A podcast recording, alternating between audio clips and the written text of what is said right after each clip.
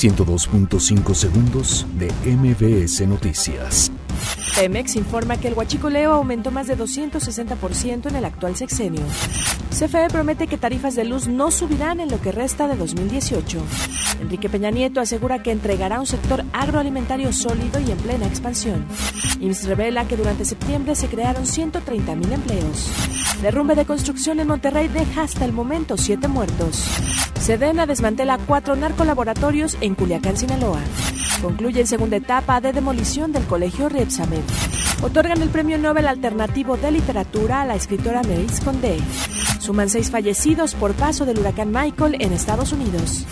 México derrota 3-2 a Costa Rica en partido amistoso. 102.5 segundos de MBS Noticias.